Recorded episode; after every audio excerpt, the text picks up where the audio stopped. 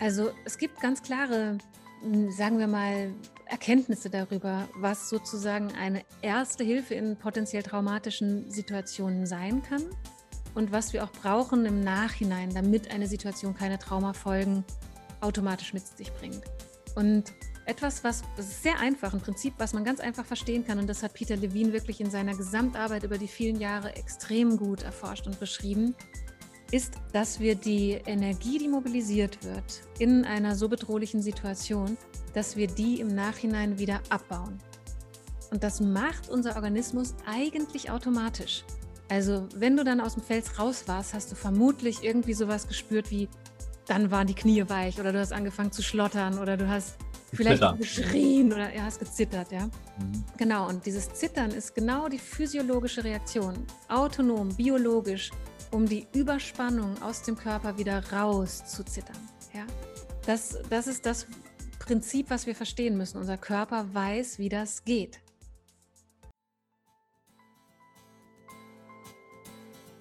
Think, Flow, Growcast mit Tim Böttner. Begleite mich auf einer Reise zu einem ganzheitlichen Verständnis von Bewegung, Gesundheit und Leistungsfähigkeit. Sportwissenschaftler, Ärzte, Athleten, Heilpraktiker, Physiotherapeuten, Biohacker, Osteopathen, Psychologen. Wir tauchen in das Denken und Handeln von Spezialisten ein, um zum Generalisten zu werden.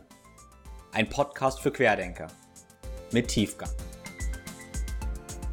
Herzlich willkommen zum zweiten Teil des Podcasts mit Verena König.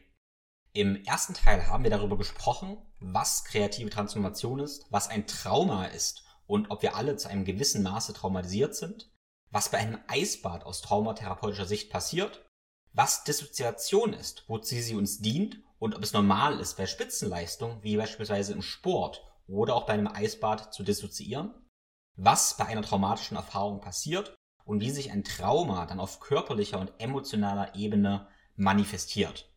In dieser Episode tauchen wir jetzt tiefer ein, wie wir unsere Erfahrungen, die wir zum Beispiel bei Bewegung oder auch einer Stresssituation machen können, wie wir die mit bestimmten Techniken verarbeiten können, wie uns Somatic Experiencing und Achtsamkeit dabei helfen kann und welche Routinen eigentlich Verena hat, um ja möglichst fit, zufrieden und glücklich ihren Alltag zu bestreiten.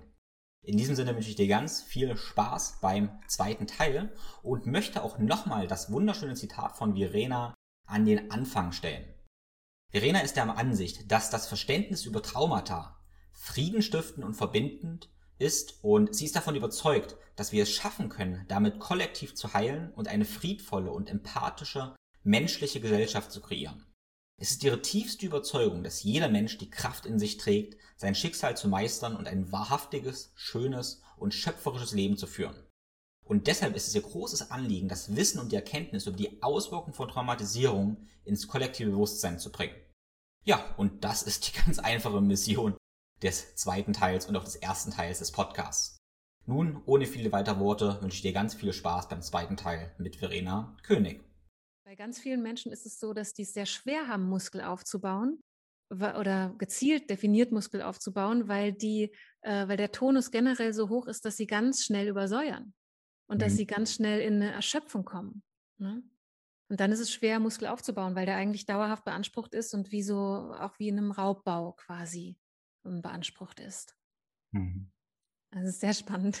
Ja, das ist, das ist halt das ist total spannend. Das ist ja immer so ein bisschen ein Henne-Ei-Problem unter, unter mhm. Trainer oder Trainierenden jetzt, weil zum Beispiel hast du eben sowas ja angesprochen und das ist ja ein ganz typisches Ding, was eigentlich entweder immer unteraktiv ist oder mhm. der nicht tonisiert ist.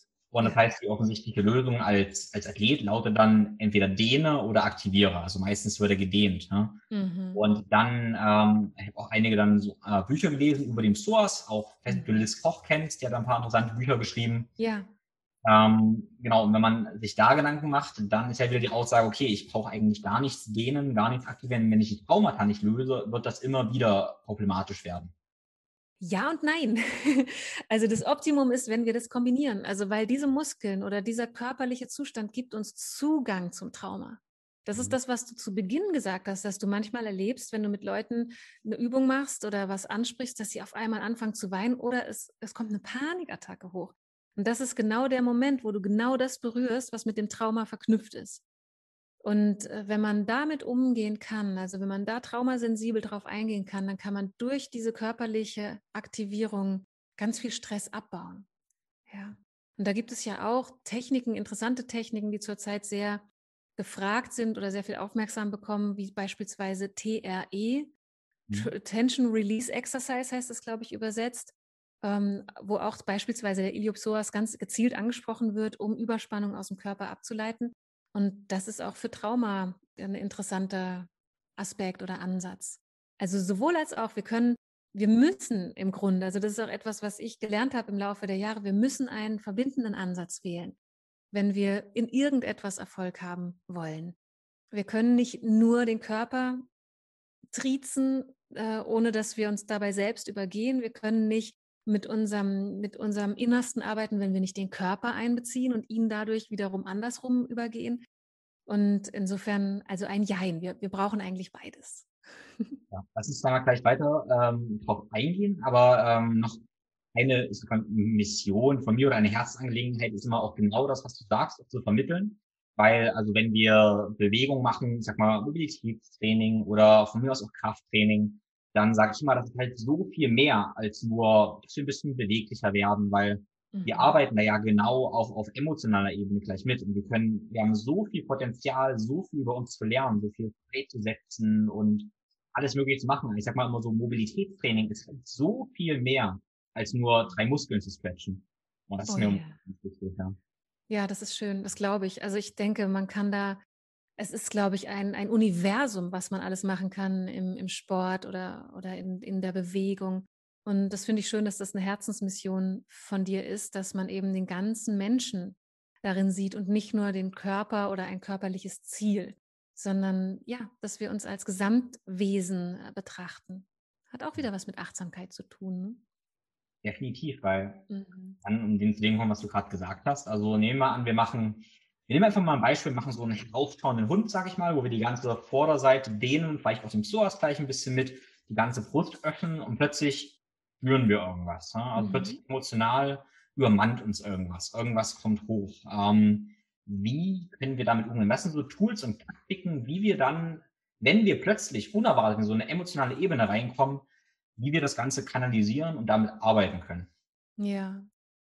Also das ist eine sehr gute Frage, worüber ich ganz viel reden könnte. Aber ich versuche es so ein bisschen in eine Nussschale zu hm. packen mhm. und, und was Wesentliches ähm, vielleicht rauszuschälen. Ähm, wenn wir von was übermannt werden, wie du es gerade sagtest, dann haben wir meistens schon etwas nicht wahrgenommen. Ja?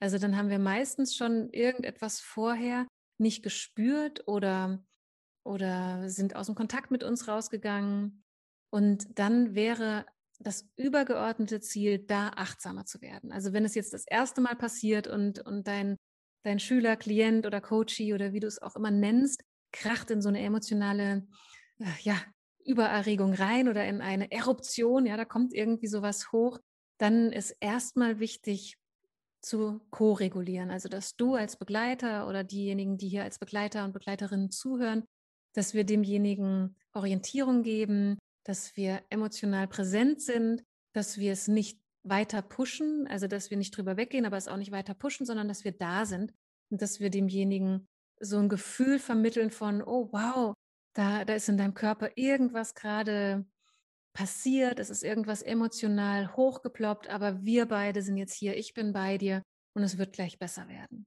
Ja? Also, dass man erstmal beruhigt, das ist das, was man Koregulation nennt, dass diese Überaktivierung des Nervensystems sich wieder runterreguliert durch die Hilfe von dir in dem Fall im Außen.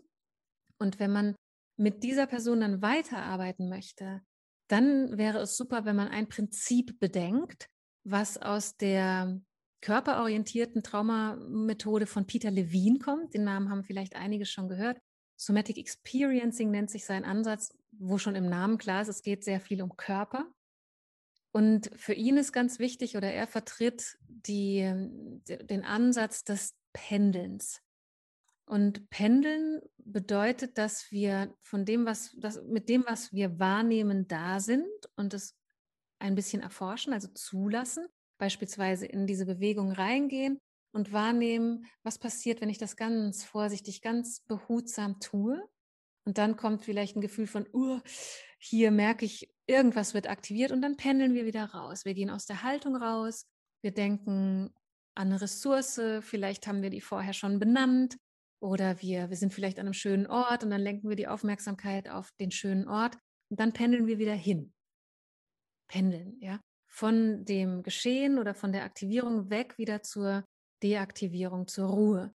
Und das ist etwas, was so gut tut, weil es demjenigen, der das erlebt, das Gefühl gibt von Selbstwirksamkeit, von Einflussnahme.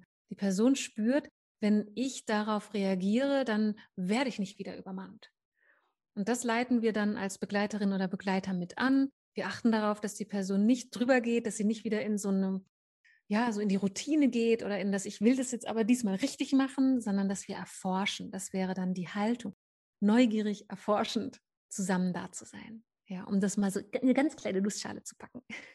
Finde ich so schön, was du gerade gesagt hast. Also neugierig, erforschend mhm. und halt auch offen halten, ähm, weil, also ich finde immer, wenn Leute jetzt Sport machen und ähm, auch Mobilitätstraining oder so Sachen, Bewegung machen, dann haben sie so ein wertvolles Mittel, um so viel zu lernen, wenn sie mit der Geisteshaltung reingehen, auch wirklich neugierig offen zu sein, was passiert und so ein paar Tools haben, dann genau über sich zu lernen, dann können wir so viel mehr rausholen. Ja? Mhm. Das wäre so schön, wenn das, wenn das alle hätten. Und da brauchen wir ja. eine ganz, brauchen ganz Begleitung dazu unbedingt, oder? Soll man ein bisschen ja, richtig. Ja. Das ist eine Geisteshaltung. Also das ist eine Lebenseinstellung und eine innere Haltung, ja, neugierig und erforschend zu sein.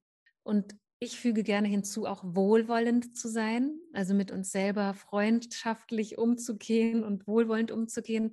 Und äh, dann sind wir auch auf der sicheren Seite, weil dann ist nicht passiert, dass wir uns beispielsweise über alle Grenzen pushen und uns Knochen brechen oder uns in Panikattacken rein Mhm. lavieren oder rein manövrieren oder dass wir beispielsweise so viel Eis baden, dass wir eigentlich nur unsere Dissoziation weiter man manifestieren und zementieren. Ne? Mit dieser Haltung neugierig, erforschend, wohlwollend sind wir sehr, sehr heilsam unterwegs, würde ich sagen. Ja, sehr schön, sehr schön. Mhm. Ja, du hast den äh, Peter Divine angesprochen und ich fand deine Bücher wirklich sehr, sehr, sehr spannend. Mhm. Und ich erinnere mich auch, dass er äh, auch beschrieben hat, ähm, er hat wohl auch ja einen Autounfall gehabt, wo er eine Traumatisierung mehr oder weniger erlitten hätte. Und es war so ganz entspannend, weil er schon Traumatherapeut war. Und er konnte dann eigentlich die Traumatisierung vermeiden, weil er sich während diesem krassen Unfall bewusst war, was gerade passiert und damit arbeitet. Ja? Genau. Wie würdest du, ja gar nicht den Peter Leweines eingehen, sondern wie würdest du das machen, wenn wir jetzt eine Situation haben, wo wir wissen, die ist potenziell traumatisierend. Also zum Beispiel, vielleicht ganz kurz zum Beispiel aus meinem Leben, ich hatte auch mal, äh, hab ich, ich habe früher viel Fels geklettert, habe mich mal verklettert gehabt und dann gab es eine Situation, die einfach so lebensgefährlich war, wo ich so für fünf Minuten ungefähr wusste, wenn ich einen Fehler mache, bin ich halt tot. Ne? Wow, ja. Und, ähm, aber ich war mir währenddessen auch so völlig klar, das kann ein Trauma mit sich führen. Und ich muss ehrlich sagen, ich hatte die Tools und Techniken, damit umzugehen. Ne? Super. Ähm, aber mein laienhaftes Verständnis. Wie würdest du ähm, ja, jemanden begleiten oder wie würdest du das machen, wenn du eine Situation hättest, die potenziell traumatisierend sein könnte? Mhm. Also es gibt ganz klare, hm, sagen wir mal, Erkenntnisse darüber, was sozusagen eine erste Hilfe in potenziell traumatischen Situationen sein kann und was wir auch brauchen im Nachhinein, damit eine Situation keine Traumafolgen automatisch mit sich bringt.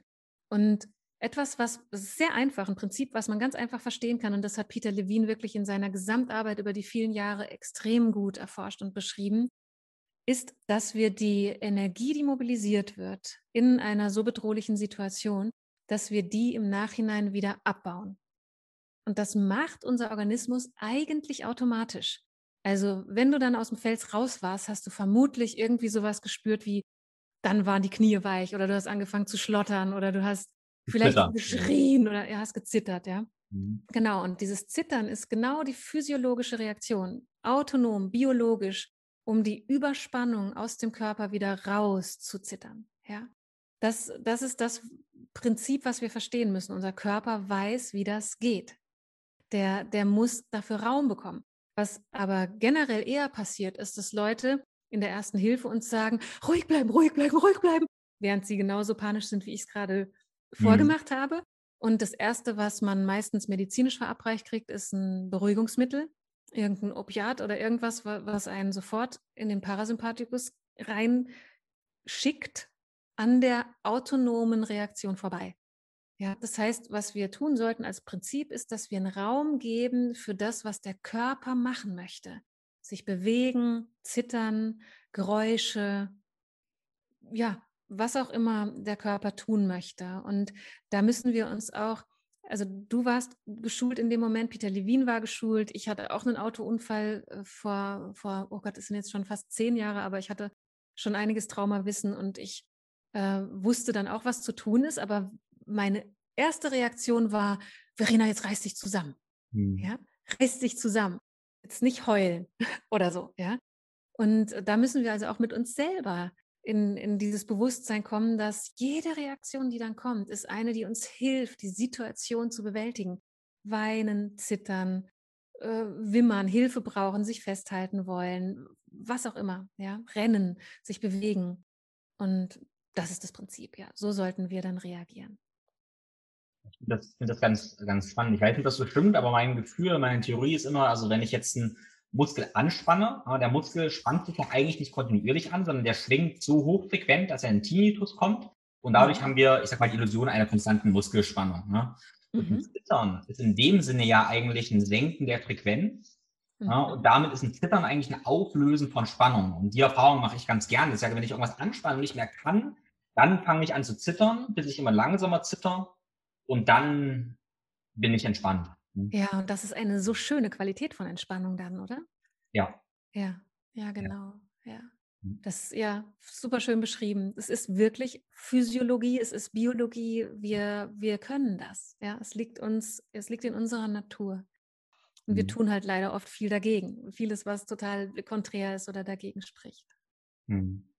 Ja, was denkst du, was sind ähm, ja Gründe, warum, warum wir, ja, warum wir uns so anders verhalten, warum wir so wenig machen, ja? Mhm. Ich glaube tatsächlich, dass wir sehr entfremdet sind von unserer eigentlichen Natur. Dass wir in, in so einer Kultur leben oder eine Kultur erschaffen haben, die den Körper generell außen vor lässt. Wir sind sehr vergeistigt, unsere Sinne verkümmern, ja. Unsere Wahrnehmung für unseren Körper wird aufs Extrem runtergefahren. Viele Menschen, ein Großteil der Menschen sitzen den ganzen Tag vorm Computer und arbeiten in einer Starre. Das ist pure Entfremdung von unserer Natur. Und dann haben wir natürlich auch noch so eine Kulturlandschaft oder eine Mentalität, wo wir auf Leistung getrimmt sind und wo wir Schwäche oder sowas äh, als äh, unerwünscht und als falsch und als Makel empfinden. Und emotionale Zustände werden meistens als Schwäche interpretiert. Ja, als jemand, der sich nicht im Griff hat, jemand, der seine Impulse nicht kontrollieren kann. Aber unsere Natur ist impulsiv. Und gerade wenn es um Extremsituationen geht, brauchen wir diese Impulsivität, um in unserer, also um gesund zu bleiben. Und ich glaube, das sind die Gründe. Wir sind entfremdet, wir haben unseren Fokus komplett woanders und wir verlangen uns Dinge ab, die völlig wieder unserer Natur sind. Stillsitzen und so, ja. Absolut, ja. Also wenn du schon Emotionen sagst, sind wir irgendwie auch bei ähm, Energie in Bewegung, an Energy in Motion irgendwie und mhm. deshalb können wir das ja irgendwie alles gar nicht trennen. Und ein, also ich habe ein bisschen auf deiner Webseite gelesen, wo so viele schöne Sachen stehen. Äh, und zum Beispiel hast du auch so den Wert der Authentiz Authentizität, Authentizität angesprochen. Ne? Genau, ja. Das merke, spüre ich jetzt so ein bisschen im Einklang damit, weil mhm. Authentizität für mich auch heißt, äh, heißt, das auszuleben, was ich eigentlich bin. Irgendwie wahrhaftig zu sein. Mhm. Was wiederum ja heißt, dass ich eigentlich keine Spannung mehr habe, weil ich ja alles, alles auslebe. Genau. Mhm. Genau. Wo, wie, wie würdest du Authentizität beschreiben und wo ist sie den Wert? Ja, also Authentizität ist für mich äh, verbunden mit Wahrhaftigkeit, wie du es gerade sagtest. Also, dass ich mir darüber bewusst bin, was ich fühle, und was ich dann in dem Moment vielleicht bin. Also ich bin wütend oder ich bin traurig oder ich bin verzweifelt. Und in dem Moment, wo ich authentisch bin, also wo ich mir zugestehe, dass ich das bin, wird es schwer, nicht wahrhaftig zu sein. Ja? Und das finde ich ist ein hoher Wert. Also Wahrhaftigkeit ist ein sehr hoher Wert, weil der uns in Beziehungen äh, vertrauenswürdig macht und auch in der Beziehung zu uns selbst. Und Authentizität, genau das, Authentizität ist ein Begriff, der auch natürlich gut umstritten ist, auch zu Recht, weil natürlich kann auch eine total verdrehte und dysfunktionale oder destruktive Sache authentisch sein, weil sie einfach in dem Moment echt ist. Mhm. Und wenn ich Authentizität meine, dann meine ich das Ursprüngliche in uns, also das, das echte, ursprüngliche, wahrhaftige, was da war, bevor wir Prägungen erfahren haben oder was jenseits davon existiert, was sowas ist wie unsere Mitte oder unser Kern oder unsere, ja, wie auch immer man es nennen möchte, unsere wahre Natur. Und die authentisch leben zu können, ist ein wahnsinnig hohes Ziel, finde ich, dass wir so authentisch sind, dass wir einfach wirklich unser bestes Selbst leben. Ja, da sprichst du was an. Das ist ja klar, weil wir können ja irgendwie nicht ehrlicher sein in dem Moment, als wir gerade ehrlich zu uns sein können. Also, genau. wie gesagt, wir können sagen, wir sind authentisch, aber wenn wir nicht wissen, wer wir wirklich sind, und das ist eine lange, lange Reise, und ich mhm. mit meinen 25 Jahren würde halt nicht behaupten, dass ich da irgendwie bin. Ähm, genau, deshalb, ja, schwierig, schwierig, schwierig, ja. Mhm. Ähm, was ich ja so fasziniert finde, um mal noch einen Schritt wieder zurückzugehen, ist, mhm. äh, wenn wir uns Kulturen angucken, so Völker, indigene Kulturen in Afrika gucken, dann gibt es immer irgendwelche Rituale, wo Leute um Feuer tanzen und singen. Ich weiß nicht, ob die das machen. Ich denke, vielleicht machen die das einmal die Woche, vielleicht auch jeden Abend. Und das finde ich halt so wunderbar und wertvoll, ne? weil sie singen, schreien, tanzen und in meiner Denke dann ganz viel Spannung ja, loslösen. Ne? Ja. Ja. Was, was, hast, was gibst du denn deinen Klienten oder vielleicht auch du? Was hast du für, für Rituale ähm, oder was gibst du anderen auch für Rituale, Praktiken an die Hand, um allgemein Spannungen abzubauen und vielleicht auch kleinere Traumas lösen? Mhm. Also es ist total wichtig, äh, ganz platt gesagt, in Bewegung zu bleiben. Ne? Mhm. Also wir hatten es ja vorhin über Unter- und Übererregung und die Menschen, die in der Untererregung sind, denen, denen gebe ich Tools oder Inspirationen an die Hand, wie sie aus der Starre in die Bewegung kommen können. Und das können ganz, ganz kleine Sachen sein. Also auch sowas wie bewusst gehen. Ja, es muss noch gar nicht mal in Richtung Sport oder sehr aktive Bewegung gehen, aber bewusst gehen, sich bewusst strecken und recken, also aus der Starre rauszukommen. Und optimalerweise dann natürlich auch sowas wie lebendige Bewegung, also äh, zum Beispiel entspannt zu tanzen zu der eigenen Lieblingsmusik, ohne dass einen jemand sieht. Das finde ich eine wunderbare Ressource, weil mhm. man da auch wieder in Kontakt kommt mit so ganz einfachen eigenen Impulsen. Ja. Mhm. Und die Leute, die an der Übererregung eher stecken, denen ist es eher wichtig äh, beizubringen oder sie zu inspirieren, wie sie verlangsamen können. Also für solche Menschen ist beispielsweise Bewegung im Wasser oft sehr angenehm, weil da, da kann man nicht so zackig sich bewegen. Man kann sehr kraftvoll sich bewegen, aber es ist alles irgendwie gehaltener, es ist, es ist sanfter. Ja. Oder auch ganz sanftes Yin-Yoga zu machen oder irgendwie äh, sportliche Betätigung, die einfach liebevoll und sanft und bewusst ist, um aus der Übererregung eher in die, in die Ruhe zu kommen. Ja. Und Rituale, also da gibt es natürlich ganz vieles und sehr viel Unterschiedliches. Und bei Trauma im Hintergrund ist es häufig wichtig, dass es auch wirklich zu einer, hm, ja, zu einer Routine wird oder zu einer Struktur.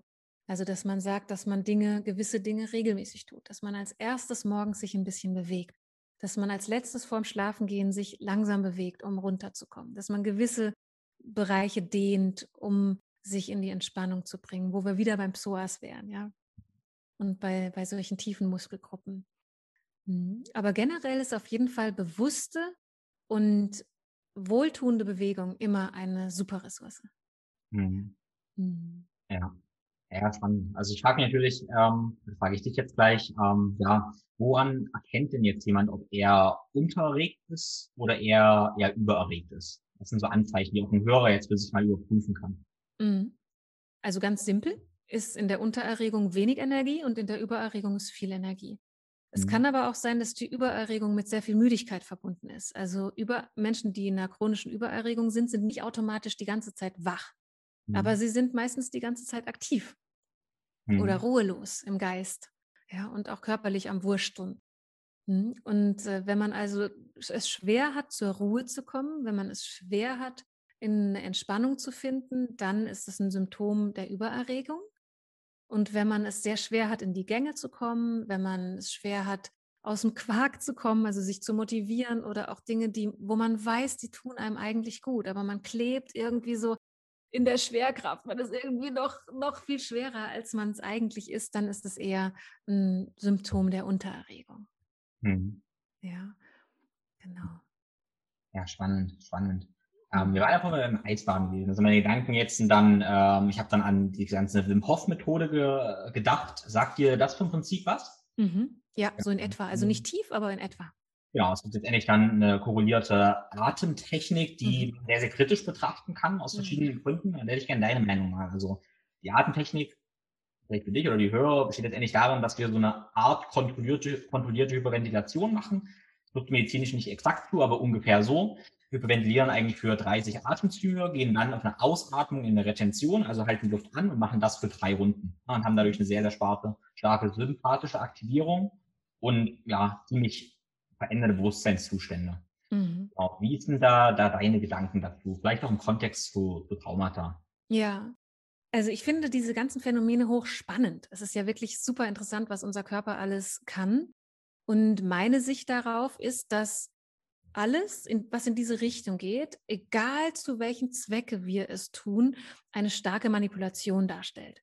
Mhm das ist einfach mal so ein Fakt, den ich ganz wichtig finde, dass wir uns bewusst sein dürfen, dass wir uns in solchen, mit solchen Techniken immer stark manipulieren. Zwar in einem kontrollierten Kontext, weil ja hier erforscht ist, was da geschieht, aber es ist in einem gewissen Maße unnatürlich. Also wir manipulieren uns bewusst in Zustände rein, die nur unter anderen Umständen normalerweise eintreten würden. Und da finde ich, dürfen wir uns einfach fragen, warum wir das tun. Also ist es eigentlich nur der cleanere Weg zu einer chemischen Droge, also im Vergleich zu einer chemischen Droge? Oder was ist die eigene persönliche Motivation, um das zu tun? Wenn ich noch gesünder sein möchte, warum? Also was ist eigentlich meine Motivation dahinter? Habe ich das Gefühl, damit distanziere ich mich von einem Ich, das ich nicht sein will? Oder ist da ein Selbstoptimierungswunsch dahinter? Also ich gucke da, ich versuche da immer gerne übergeordnet drauf zu schauen und mich zu fragen, wozu machen wir das Ganze? Und das ist total spannend. Also ich finde, da ist ja auch was, was Spielerisches manchmal mit drin. Die, die Wim Hof-Atmung habe ich auch mal ausprobiert. Ich habe das irgendwie vier Tage lang gemacht und war dann bei dreieinhalb Minuten ohne Atmen. Da habe ich Schiss gekriegt. Da habe ich gedacht, das kann irgendwie auch nicht gut sein. Vielleicht wache ich nicht mehr auf oder so. Ja. Also es ist phänomenal, was wir in, in kürzester Zeit da manipulieren können. Und ich finde einfach die, das Bewusstsein darüber wichtig, dass wir manipulieren, das Bewusstsein darüber, warum wir sowas tun und dann können wir das nutzen für hoffentlich ähm, reine Ziele und nicht äh, für Ziele, die uns eigentlich weiter von uns wegführen. So würde ich es vielleicht sagen. Ja. Ja, total spannend. Eigentlich kommen wir dann immer wieder dahin, dass wir immer mit Achtsamkeit überlegen müssen, ob wir gerade, egal ob wir Eisbaden, Krafttraining machen oder so, ob wir kompensieren für irgendwas anderes, ob wir der Kompensationsmechanismus ist, um es wegzudrücken oder ob wir ja ehrlich, neugierig, achtsam was erforschen wollen und uns das auch ja anschauen. Ja. Mhm. Genau, ja, so hast du es super schön zusammengefasst. Und das ist auch total spannend für mich, äh, mit jemandem zu sprechen, der wie du einfach da sehr viel Erfahrung hat. Und es ist ja auch eine Szene. Ne? Also es ist ja irgendwie, könnte man vielleicht sagen, eine, eine gewisse Szene, Biohacking-Szene oder Eisbaden-Szene oder wie man sie nennen mag. Und dann hast du vielleicht auch einen, einen Blick darauf, wenn du dir diese, die Menschen die sich für, für diese super spannenden Dinge so intensiv interessieren, ob du eher das Gefühl hast, es sind Menschen, die sind mit sich sehr verbunden und lebenshungrig, oder hast du das Gefühl, es sind eher Suchende und die sind deswegen lebenshungrig, oder es ist gut gemischt und es gibt verschiedene Menschentypen, die du da siehst. Ich denke, das sind auch interessante Fragen vielleicht. Ne? Total. Also das äh, Blöde ist halt ein bisschen, dass man das leider, das ist nicht prinzipiell sagen kann. Mhm, klar. Und ähm, ja. ich denke darüber nach, dass was wir machen. Ähm, wir können ganz viele Sachen machen. Klar, wir können Eisbaden trainieren, normal arbeiten, aber dann sehen wir leider nicht, wie wir das machen. Und das, mhm. wie wir irgendwas machen, welche Einstellung, Intention, wie viel Achtsamkeit, das ist halt so viel wichtig, ob wir dabei jetzt eigentlich kompensieren, mehr Spannung aufbauen und schaden oder dieses, ah, du hast wohlwollend, so mhm. schön gesagt, das ist ein wunderschönes Wort, wir das Ganze wohlwollend, neugierig machen. Und dabei kann ja auch was schiefgehen. Das ist ja gehört zum Leben dazu, ist ja gut. Aber wenn wir das ähm, zusammen wohlwollend machen, ist ja alles in Ordnung. Das heißt, genau. ähm, ja. Ich denke immer so, dieses, äh, wie wir was machen, also die ganzen, diese ganzen Biohacking-Tools, total interessant, aber ich möchte vielmehr, dass wir reflektieren, also jeder, wie wir das machen und nicht nur, nicht nur was wir machen, weil das entscheidet, also ich meine, worum geht es dem ganzen Spiel ja? Irgendwie um mehr zu sich zu kommen und glücklicher zu sein und zufriedener zu sein, erfüllt zu sein.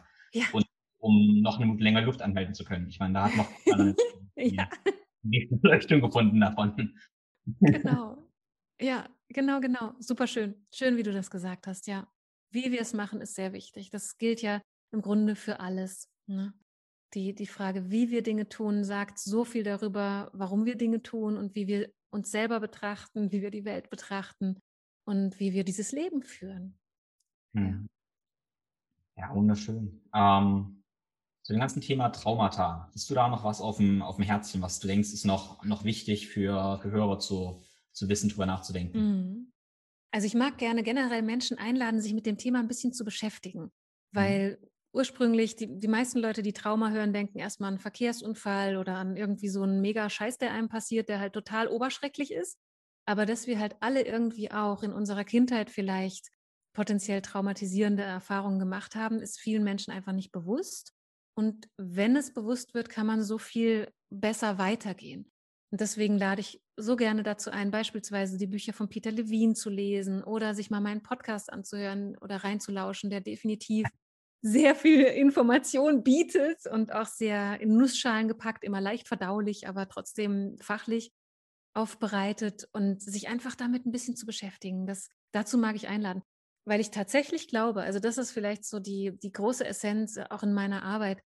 Ich glaube, dass wir mit dem Wissen über Trauma wirklich die Welt verändern können zum Besseren, weil wir die Menschheit anders verstehen, weil wir uns selbst anders verstehen, weil wir Beziehungen dann anders führen, weil wir mit der Umwelt anders umgehen, weil wir, weil wir einfach mehr zu unserer wahrhaftigen eigentlichen Natur finden dadurch. Sehr genau. schön. ähm, ja, ich finde es immer, in meinem Podcast ist mir halt irgendwie total wichtig, dass wir immer auch so eine große, so eine übergeordnete Essenz nochmal, ja, inspirieren praktisch. Das finde ich sehr schön, wie du das mhm. gerade gesagt hast. Ähm, ich muss jetzt aber gerade nochmal äh, lachen, weil du hast gesagt, dein Podcast lauschen. Und tatsächlich haben wir auch eine Frage von dem Hörer vorab, warum du denn immer lauschen sagst und nicht hören. das ist eine schöne Frage. Ja, weil Lauschen für mich achtsames Hören ist. Ne? Hm. Also Lauschen ist, wenn ich beispielsweise in den Wald gehe und ich höre, wie die Vögel singen, dann lausche ich. Und wenn ich Nachrichten höre, dann höre ich. Ja. Beispielsweise. Ne? Oder wenn ich irgendwie was zuhöre, dann kann es sein, dass es mich nicht interessiert. Aber ich kann trotzdem zuhören. Und wenn ich lausche, dann bin ich irgendwie noch präsenter, als wenn ich nur höre. Und außerdem finde ich das Wort total schön. Lauschen. Klingt so schön. Weil dann kam ja die zweite Frage, die kam, ähm, war zum Thema feine Menschen. Und feine Menschen lauschen ja wahrscheinlich, aber was sind für dich, also vielleicht für die Hörer jetzt, in dem Podcast sagst du ja auch ein Podcast für, für feine Menschen. Mhm. Was sind feine Menschen? Ist jeder ein feiner Mensch? Oder ist das, hat das mit Hochsensibilität zu tun? Oder wie mhm. du das? Ja, also für mich ist, sind feine Menschen im Grunde wir alle und wir sind uns aber nicht bewusst, viele von uns sind uns nicht bewusst darüber, wie fein wir eigentlich sind und mit fein, also der, der, das Wort fein zielt für mich auf unsere Feinfühligkeit ab, mhm. die Teil unserer Natur ist und die teilweise durch unsere vorhin angesprochene Kultur, unsere Leistungsgesellschaft, unsere verdrehte Art, hm, entfremdet zu sein, sehr übersch überschattet oder verschüttet wird. Und ich, ich erlebe das, dass wir, je mehr wir Bewusstsein erlangen über unsere Dynamiken und in unser Inneres, desto feinfühliger werden wir auch wieder mit uns oder mit anderen. Ja, das, ist, das sind für mich feine Menschen. Und natürlich ist der Be mhm. Begriff Hochsensibilität damit auch verwandt, weil viele Menschen beispielsweise die Traumafolgen kennen, sind sogenannt hochsensible Menschen und das hat wiederum viel mit der Übererregung zu tun, über die wir heute schon ein bisschen gesprochen haben. Ja, ich finde den Begriff total schön, feine Menschen. Und ich mir wirklich wünschen, dass jeder feiner ist, aber ich kann mir jetzt vorstellen, dass bei einigen so ein bisschen hoch, äh, Angst gleich hochkommt. Wenn ich sage, okay, ich werde ein kleinerer Mensch, dann assoziiere ich jetzt zuerst, okay, dann werde ich ja auch sensibler. Mhm. Und dann kommt die Angst, dass ich gar nicht mehr so richtig im ganzen Spiel, was die Gesellschaft gerade macht, äh, mitspielen kann, weil ich vielleicht zu fein bin. Ähm, mhm. ja, da kriegen viele ein bisschen Angst davor. Kann ich, traue ich mich das überhaupt, fein zu sein, auch zum gewissen Maße an Schwäche zuzulassen, zum gewissen Maße? Ähm, genau, wie siehst du das? Wie ist da deine, deine Vision oder dein Glaube? Ach, also meine Vision ist, dass wir nach und nach alle aussteigen aus dieser destruktiven Leistungskultur. Also dass wir eben unsere Feinheit als Ressource erkennen und nicht mhm. mehr als Makel. Das wäre schon meine Vision. Also ich feiere jeden Menschen in diesem Moment, wo er sagt, ich glaube, so kann ich da nicht mehr lange mitmachen in dieser Kultur, weil das ist Rückkehr zu unserer fühlenden Natur. Das ist ein Symptom unserer Wahrhaftigkeit. Und ähm, sehr viele Menschen leiden ja schon sehr darunter, dass sie noch mitmachen, weil sie ihre Feinheit und Feinfühligkeit ständig unterdrücken müssen. Deswegen finde ich diese Angst zwar berechtigt, aber ich finde es falsch, ihr zu folgen. Hm? Und es ist ja auch ähm, immer ein Prozess. Also wenn wir uns entwickeln und die Feinfühligkeit wieder mehr anfängt zu, zu blühen oder wenn wir uns so regulieren können, dass wir unsere Feinfühligkeit nicht mehr als Bedrohung empfinden, sondern als Ressource, dann wird es, dann hat es viel mit Stabilität zu tun. Also je feinfühliger ich bin, desto feiner fühle ich auch meine Grenzen. Desto feiner fühle ich deine Grenzen, desto weniger Konflikte entstehen, desto weniger Überforderung entsteht. Also es wird leichter, es wird nicht schwerer. Aber das ist ein Prozess, auf den wir uns in gewisser Weise einlassen müssen, der aber sich mega, mega lohnt. Ja, sehe, sehe ich genauso. Und wieder aus dem, aus dem Sportkontext raus zum Beispiel, mhm. ist manchen dass der Glauben so da, wenn ich jetzt ein bisschen feiner bin, mehr auf meinen Körper höre, bisschen mehr Atmung oder Meditation mache, dass ich dann, dann schwächer werde. Aber in meiner Erfahrung und auch in der Erfahrung meiner Athleten, das Gegenteil der Fall. Wenn ich plötzlich ähm, ja, wohlwollender mit meinem Körper bin, dann habe ich plötzlich weniger Spannung und kann mehr Kraft mobilisieren. Ich finde das so großartig, wenn man eigentlich, ich sag mal, richtig die Sau rauslassen kann, aber trotzdem aus einer feinen, aus einem feinen Wohlwollen raus. Und dann wird man eigentlich viel, äh, grenzenloser will ich nicht sagen, Kampf hat Grenzen irgendwo, aber man ist eigentlich energetischer, als wenn man, ähm, ja, diese Feinheit wirklich nicht zulässt. Also, herzlich denken, dass die Leute doch inspirieren, dass diese Feinheit nicht der Gegensatz ist von trotzdem auch zum gewissen Maß Leistung bringen und äh, mhm. Leistung im Sinne von mein, mein Ding machen. Ne? Keine ja. Leistung für andere nur, sondern auch, genau. was ich ja möchte. Es ist ja auch völlig okay, dass jeder irgendwie strebt in meiner, in meiner Philosophie. Mhm. Sehr schön, ja, ja, genau. Ja, Feinfühligkeit als Ressource und ich finde, da kann man auch ganz viel sich im Tierreich abschauen. Beispielsweise so, so ein Leopard oder so. Mhm. Die, das sind so elegante, feine Tiere. Und die sind so definitiv mega stark. Also das ist ja, ja, ist einfach ein gutes Bild dafür. Oder, oder der Bambus, mhm. der extrem biegsam ist und deswegen nicht bricht.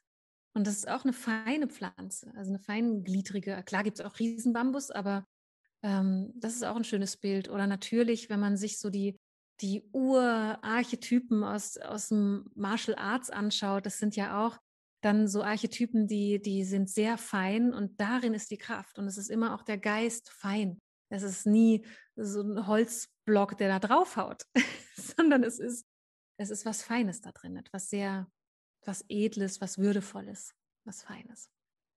Denn ähm, da so, ich weiß nicht, Vor oder Inspiration oder Vorbilder, wo du Martial Arts sagst oder Personen, Gegenstände, was auch immer, was dich so inspiriert? Oh, gute Frage. Also tatsächlich am ehesten das Tierreich, ich finde, da, da sehen wir so, das ist so inspirierend. Ich hatte gerade war ich sehr inspiriert von einer, einer Doku auf Netflix namens äh, Mein Lehrer der Krake. Mhm. Das ist vielleicht auch für einige Zuhörer Lauschende eine schöne Inspiration, wo, wo wir einfach eine, eine Krake sehen, die in einer unglaublichen Anmut und Eleganz und Raffinesse und Schönheit äh, ihr Leben gestaltet. Und äh, das Tierreich ist einfach für so vieles, was wir in uns tragen, Spiegel, Beispiel, Vorbild. Ja, und das, das finde ich eine Riesenressource. Ja, wunderschön. Ich mag den Bambus ja auch immer sehr. Also Bambus mhm. ist für mich mhm. So der Inspiration, wie gesagt, so beweglich und kommt immer wieder zurück, auch wenn man es richtig verbiegt. Trotzdem ist es sofort mhm. wieder da. Also wunderschönes Beispiel. Ja, ja, schön. Ich glaube, wir haben ein richtig schönes äh, Bild gezeichnet. Äh, was mich auch interessieren würde jetzt, ähm, wie sieht denn so deine, deine eigene, vielleicht auch, auch Fitness-Trainingsroutine aus? Was machst du denn körperlich für Sachen, aber vielleicht auch geistig? Kannst du uns mal mhm. durch ja, Tag, Woche oder so, so kurz für was für Praktiken hast du? Mhm. Also geistig ist für mich immer sehr wichtig, Ruhe zu finden und das tue ich gerne auch in einer stillen Meditation je mhm. nach Bedürfnis auch viel mit Visualisierung, also dass ich energetisch visualisiere, wie ich mein Energiefeld ausdehne oder in, in mein Zentrum komme, je nachdem, was ich brauche. Und bewegungstechnisch ist es ein bisschen jahreszeitenabhängig, muss ich gestehen. Im Moment gehe ich sehr gerne früh raus in den Wald. Mhm. Und äh, meistens laufe ich dann sehr bewusst und, und lausche und schaue mich um. Und hier ist es sehr, sehr steil, also sehr hügelig, sodass ich da auch ein bisschen den Puls hochtreibe. Und ich mache sehr gern Yoga. Ähm, ich habe viel Ashtanga-Yoga gemacht eine Zeit lang, was äh, eine sehr anspruchsvolle Form Yoga ist. Und inzwischen mache ich gerne eher Yoga Flows, also wo ich einfach intuitiv schaue, was mein Körper so, so gerne möchte. Und ich tanze auch gerne. Hm. Ja, genau. Und leider, also da bin ich auch nicht das beste Beispiel. Ich bin glücklicherweise gesegnet mit einer guten körperlichen Konstitution. Also ich mhm. neige nicht zu, zu Schmerz oder zu Verbiegung oder sowas oder Krummheit. Und ich habe schon Phasen, wenn ich viel arbeite, was immer wieder mal so Phasen sind, dann bewege ich mich viel zu wenig. Und ich habe auch so einen netten Bio-Tracker hier. Und Aura Ring praktisch. Genau, ja. Und das kriege ich dann auch immer schön um die Ohren, wenn ich dann so sehe, dass meine Aktivitätsziele total nicht erreicht sind. Und ich merke das natürlich dann auch. Also ähm, ich dürfte da noch ein bisschen mehr von dem tun, was ich selbst predige, aber ich äh, meistens gelingt es mir ganz gut. Das ist interessant, weil du ja nun ähm, wesentlich würde ich behaupten, feinfühliger bist als viele andere Menschen. Wie äußert sich bei dir, wenn du dein Schrittziel nicht erreicht hast? Ähm, also erstmal, was ist dein Schrittziel und dann, wie äußert sich das? Wie, wie spürst du das? Also Schrittziel weiß ich, weiß ich gar nicht auswendig. Aber auf jeden Fall ist es dann eben nicht erfüllt oder erfüllt. Ja. Ähm, ich kann es dir gar nicht sagen. Es ist ziemlich wenig, weil ich ja, weil ich viel in der, in der, im Sitzen arbeite. Mhm. Und das minimale Ziel ist bei meinem Grundumsatz nicht hoch. Mhm. Und wenn ich mein Aktivitätsziel mehrere Tage nicht erreiche, dann merke ich das vor allem an Müdigkeit. Also ich werde schwer und müde. Ich mhm. werde dann ähm, so ein bisschen bleiern. Mhm. Und das fühlt sich dann auch schnell wie ein bisschen wie vergiftet an. Das ist jetzt ein sehr starkes Wort, aber so, so benebelt, ein bisschen brainfogged. Also ich merke, dass mein Stoffwechsel die Unterstützung nicht hat, die er eigentlich bräuchte, um ja, so im Flow zu sein. Und das ist ein total blödes Gefühl. Also das ist einfach, äh, blöd ist, nicht zu tun. das stimmt, ja. Ja. als, als Biohacker führt man ja so ein paar, macht man ja so ein paar Sachen, wie ich zum Beispiel auch jetzt gerade stehe ich halt. Ähm, ich ja. habe einen Steharbeitsplatz, habe sogar ein Bein hier ein bisschen oben, äh, dass ich meine Hüfte ein bisschen geöffnet habe. Und das hilft mir auf jeden Fall ein bisschen, genau, ich habe weniger dieses bleierne Gefühl, obwohl ja. ich langsam auch merke, dass ich die Fenster gerne öffnen würde, damit frische Luft reinkommt. Ähm, genau, es ist schön, das wahrzunehmen, ja. Und da war nicht ja. zu differenzieren praktisch, ja. Ja, genau, genau. Das, also das ist etwas, wo ich auch sehr darauf achte, auch wenn ich in Sitzungen bin mit meinen Klientinnen oder Klienten. Ich habe sehr bequeme Sessel, man kann da drin kreuz und quer liegen, man kann aber auch ganz aufrecht sitzen. Und das mache ich natürlich auch in den Sitzungen mit, mit den Menschen, Bewusstsein für den Körper zu haben. Und das ist natürlich auch eine große Ressource, weil man dann nicht erst abends, wenn man endlich aufsteht, merkt, äh, wie krumm man eigentlich schon ist und dass man eigentlich sich den ganzen Tag überhaupt nicht mitbekommen hat. Ja, ja das ist ein schöner Tipp. Ja, ja wunderbar. Ja, Gibt es denn irgendwas im letzten Jahr, wo du deine Meinung drüber, drüber geändert hast, was du gelernt hast, was irgendwie neu war? Hm, ach, schöne Frage. Was neu war, was neu war.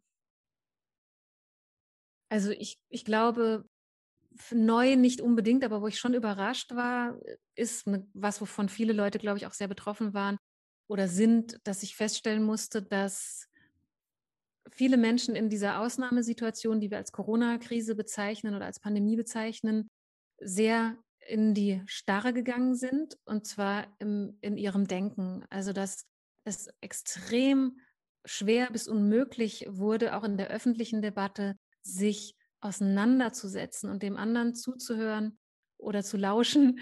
und äh, flexibel zu sein in, im Gespräch. Es sind so verhärtete Fronten äh, teilweise und das fand ich extrem ähm, eindrucksvoll auf eine sehr traurige Art und Weise, dass wir doch immer noch dazu neigen, auch jetzt kognitiv sehr reaktiv zu sein. Also uns äh, eine Scheinsicherheit kreieren, indem wir eine feste Meinung haben. Und wenn mhm. wir die feste Meinung haben, dann fühlen wir uns sicher, weil dann wissen wir, was wir tun. Und zwar egal, ob wir für eine Impfung sind oder gegen eine Impfung, solange ich da starr beibleibe und stur beibleibe, fühle ich mich halt sicher. Mhm. Und das ist leider Es ist ja auch quasi eine, eine autonome Reaktion, die wir ja kollektiv ein Stück weit beobachten können. Und das finde ich sehr schade. Und das hat mich schon im letzten Jahr auch betroffen gemacht, weil das natürlich auch in die Praxis getragen wurde. Und ich habe von so vielen Menschen gehört, die Freunde verloren haben und die einfach entsetzt sind, dass oder auch wo Familien auseinandergedriftet sind, weil einfach die Meinungen unterschiedlich waren und die Fronten verhärtet. Das finde ich schon krass, ja. Mhm. Ja, ja, schwierig. Also klar, da kommt der Gedanke, also ich glaube ja im letzten Jahr wurden wir viel auch auf uns zurückgeworfen, auch Probleme wurden verstärkt und dann haben wir ja so ein bisschen zwei Wahlen. Entweder wir arbeiten damit und das ist erstmal anstrengend, schmerzhaft, in die Freiheit reinzugehen, ist halt anstrengend oder wir gehen den einfachen Weg und machen halt zu, bleiben hart. Mhm. Ne? Und da muss halt jeder irgendwie die Entscheidung treffen. Und ich würde halt gerne Leute tatsächlich auch dazu ermuntern, ja, sich den, den Problemen zu stellen. Oder das heißt den Problemen, aber diese Gefühle, die da kommen, äh, sich denen zu stellen und damit zu arbeiten. Das ist, das als Chance vor allem zu sehen auch, ja. Ja, genau. Das wünsche ich mir auch so sehr. Ja. Das, äh, lass uns daran teilhaben. Lass uns Teil dieser Variante sein und dieser Lösung. Genau. Ja, das ist das. Hier, wenn wir ein paar Leute dazu bewegen konnten, jetzt in den letzten ja, zwei Stunden oder so, dann haben wir es auf jeden Fall ähm, geschafft. Ja. Mm, schön, ja. Ja, was ist so deine, ähm, ja, hast du eine, eine Vision, woran du persönlich auch arbeitest jetzt in der Praxis, bis die nächsten Jahre noch, noch hingeht, was sich entwickelt? Mhm. Ja, also die Vision ist tatsächlich in dem Satz drin, dass Wissen über Trauma hat die Kraft, die Welt zu verändern. Mhm. Und ich wünsche mir, gemeinsam mit anderen die Welt zu verändern. Und zwar Innenwelten, also individuelle Innenwelten, als auch unsere Welt da draußen. Und dafür arbeite ich zum Beispiel, daran arbeite ich mit meinem Podcast und auch mit einer, mit meinen Ausbildungen. Jetzt im, im Herbst startet auch eine Online-Ausbildung, wo ich traumasensibel das äh, Coaching vermittel, also wo, wo es darum geht, auch Menschen aus unterschiedlichsten Berufsgruppen möglich zu machen, dass sie mit Trauma wissen, ihre eigene Arbeitstätigkeit verändern und, und irgendwie modulieren. Und das ist also meine Vision, dieses Wissen über Trauma in unterschiedlichste Bereiche reinzubringen und dafür auch so viel wie möglich eben öffentlich zu tun, damit dieses Wissen leicht zugänglich wird, ohne dass man dafür irgendwelche urlangen Seminare machen muss, Kurse machen muss oder vielleicht sogar noch irgendwas studieren muss, ohne dass man 50 Fachbücher lesen muss, dass ich einfach Essenzen weitergebe, die leicht zu verstehen sind, trotzdem komplex sind aber die so einen großen Unterschied machen. Das ist schon meine Vision. Ja. Ja, wunderschön. Und bei Webseite habe ich ja eine Menge gelesen und dann fand ich es so schön, dass du schreibst, dass du auch von Essenz getrieben bist. Ähm, oder was getrieben bist, aber du hast, die geht es auch um die, um die Essenz, die letztendlich mhm. und sich ewig in jedem Detail, der Detail willen, was in der Wissenschaft meiner Meinung nach oft passiert. Es geht nur so um, mhm. man macht Wissenschaft der Wissenschaft willen und kennt, weiß gar nicht mehr, worum es denn eigentlich geht. Ne? Und das lesen ist ja auch in deinen Ausbildungen so, so wichtig, dass es wirklich um auch die, die Essenz geht. Was, was ist wirklich wichtig eigentlich, ja. Genau. Und ich bin so froh, dass so viele Menschen diese Wissenschaft tief und innig betreiben, weil dann können die anderen, die, die vielleicht da draußen eher was zu, zu tun haben in ihrer Berufung, die können dann diese Essenzperlen der Wissenschaft halt da draußen praktisch anwenden. Und diesen Link, also diese Verbindung, diese Brücke möchte ich gerne, gerne sein. Ja, also ich lade auf jeden Fall alle Hörer ein, deinen Podcast zu hören. Ähm, nein, deinen Podcast zu lauschen. Feiner zu werden in diesem Sinne. Ähm, genau. Und ansonsten, wer bei dir Lust hat, entweder Ausbildung zu machen oder vielleicht auch, ähm, wie, wie macht man das? Und äh, wenn man dich als Therapeut in Anspruch nehmen würde, gibt es da einen Chance-Moment oder wie, ja, wie läuft es? Leider nicht. Also die Praxis ist leider schon so lange so ausgebucht gewesen, dass ich irgendwann aufgehört habe, eine Warteliste zu führen und äh, ich arbeite jetzt noch mit Klienten, die in, in tiefen traumatherapeutischen Prozessen drin sind und äh, nehme schon lange keine neuen Klienten mehr auf, weil eben auch die ganze Online-Arbeit, die Ausbildungsarbeit natürlich auch Zeit beansprucht. Und deswegen ist das leider nicht möglich. Aber da ich ja Leute ausbilde und äh, mhm. wir immer mehr werden, gibt es da auch gute Adressen, die wir gerne weitergeben können. Mhm. Ja, wunderschön. Also alles, was wir gesprochen haben, auch die Doku mit der Krake, habe ich aufgeschrieben. Schön, super. Bücher gerne von Peter Levine. Und natürlich den Link zu deiner Webseite, deinem Podcast und so weiter, kommt alles in die Show Notes. Also für mich war es super, super inspirierend, ähm, total. Schön. Ja. Für mich auch. Total schön, mit dir zu sprechen. Und ich hoffe, dass die, die, die Zuhörenden ein schönes Lauscherlebnis hatten. genau. Ich sage übrigens auch mal meine Zuhörer, habe ich am Anfang jetzt gar nicht gesagt, aber am besten machen die den Podcast auf die Ohren, gehen dabei spazieren in der Natur, mhm. um genau, zwei Fliegen mit einer Klappe zu schlagen. genau, sehr gut. Genau. Ja, noch ein, ja, hast du noch etwas auf dem Herzchen? Einfach ein herzliches Dankeschön habe ich auf dem Herzen. Danke, Tim, für die Einladung. Danke für die schöne Arbeit, die du machst, diese Achtsamkeit, die du da reinbringst. Und ja, danke, dass du, dass du dir diese Zeit mit mir genommen hast und dass ich in deinem schönen Podcast zu Gast sein durfte. Ja, also ich freue mich ganz meinerseits. Ja, und ich danke dir ganz, ganz tolle Verena. So gerne, von Herzen gerne. Vielen, vielen Dank fürs Zuhören. Ich hoffe, du konntest einiges aus der Episode wieder mitnehmen und würde mich dann sehr freuen, wenn du deine wichtigste Erkenntnis mit einem Screenshot in den sozialen Netzwerken teilst. Außerdem freuen wir uns sehr über eine Bewertung bei Apple Podcasts. Alle Links zur Episode findest du in den Show Notes sowie auf meiner Webseite www.thinkflowgrow.com. Und dort findest du auch die Tim empfiehlt Seite, wo ich alle Bücher, von denen wir gesprochen haben, für dich gesammelt gelistet habe. Nun wünsche ich dir eine wundervolle Woche. Alles Liebe, dein Tim.